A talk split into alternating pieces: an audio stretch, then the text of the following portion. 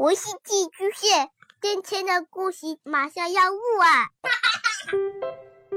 孩子的世界充满了色彩和欢乐，用有温度的声音讲你爱听的故事。白羊叔叔和大明的晚安故事。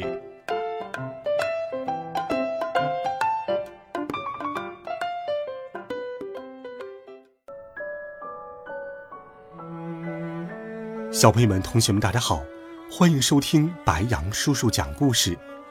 今天，白杨叔叔继续给你准备了《我爱成长》系列故事，我们一起来听《我爱成长》系列《责任力》。我是小小男子汉，第一集，大哥哥学校。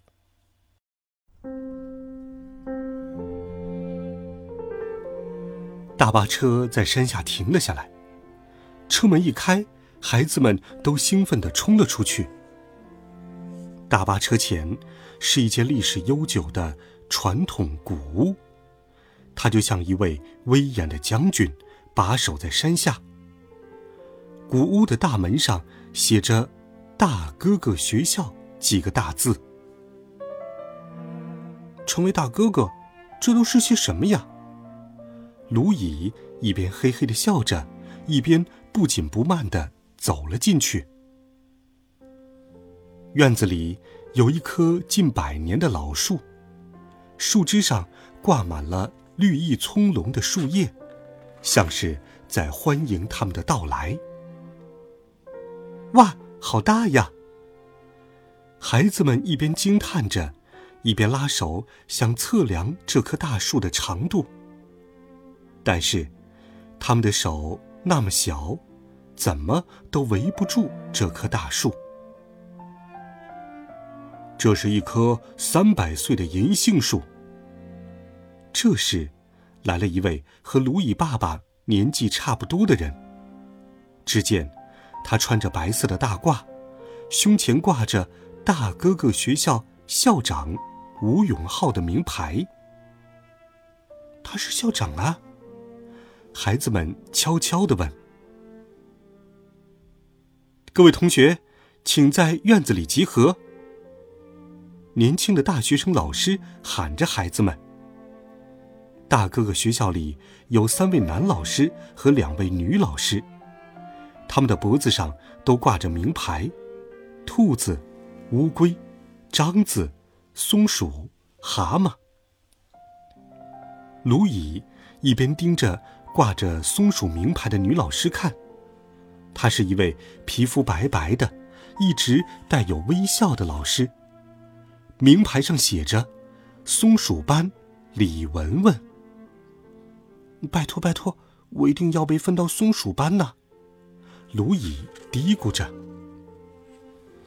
孩子们，孩子们！校长捂着手大喊。校长好，孩子们也学校长捂着手回应。欢迎你们来到大哥哥学校。谢谢校长，孩子们也兴奋的大声回答。希望大家在这里度过一个愉快的周末。我们可以看电视、上网吗？卢乙没有忍住，抢先问道。这里没有电视，也没有网络，以后你们要做的事情都要自己做。各班年纪最大的同学就是大哥哥，大哥哥要对自己班的弟弟妹妹负责，好好照顾他们。年龄小的弟弟妹妹要帮助大哥哥，还要好好听他们的话。校长回答：“哎呀，真没意思。”孩子们开始闹闹哄哄的抱怨起来。孩子们，什么最有趣呀？游戏、上网、电视、漫画。校长笑了，哼哼，是的，这是你们最喜欢做的事情。但是，比起那些有趣的事情，大哥哥学校将送给你们更为珍贵的礼物。希望各位同学能够把这份礼物牢记在心。在校期间不准生气，不准喊烦，不能哭。你们可以做到吗？可以。孩子们似乎对所有的事情都喜欢大声的回答。嗯，现在来这里的大约都是六至十岁的孩子。你们当中大多数人都没有兄弟姐妹，是一个人长大的，所以你们不太懂自己应该做什么事情。让爸爸妈妈代替自己做事情的情况也很多。在过去，大多是哥哥姐姐照顾弟弟妹妹，弟弟妹妹听哥哥姐姐的话，互相帮助，一起成长。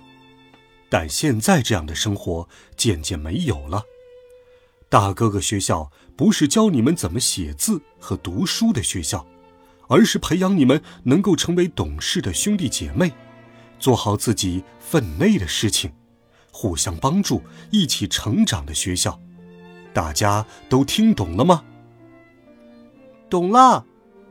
孩子们一边开玩笑，一边大声的回答。一周之后，我们会给你们当中做得好的班级颁发毕业奖章。毕业奖章不是只颁发给一个人，而是颁发给哥哥姐姐和弟弟妹妹。都做得很好的班级，如果一个班级里有一个做得不好的孩子，整个班都不会得到毕业奖章。孩子们，你们有信心做好吗？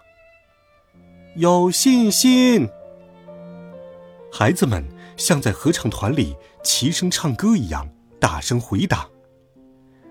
校长讲完话，年轻的老师们开始分班了。啊！求求老天，求求老天！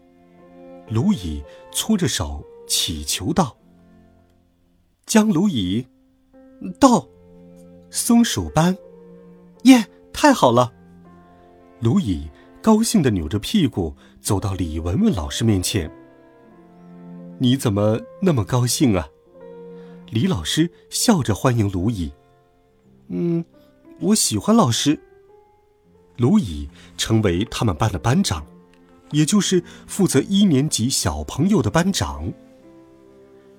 大哥哥学校现在一共有五个班，有两个班长是三年级的孩子，三个班长是二年级的孩子，有一个班的班长是女孩子，所以就不能叫她大哥哥，只能叫她大姐姐了。那个大姐姐的名字叫美拉。她是乌龟班的班长，也是孩子们当中个子最高的，和卢乙在一个班的弟弟妹妹是一对龙凤胎。卢乙，这就是你要照顾的弟弟和妹妹，李小娜和李小山，他俩是姐弟。小山身体有些不好，说话和行动都会比较慢，你要好好照顾他们。不用担心，卢乙说着大话保证。龙凤胎中的女孩个子矮矮的，有些胖；男孩子个子高一点有些瘦。他们的单眼皮和小鼻子长得一模一样。卢乙对龙凤胎的外貌感到很惊奇。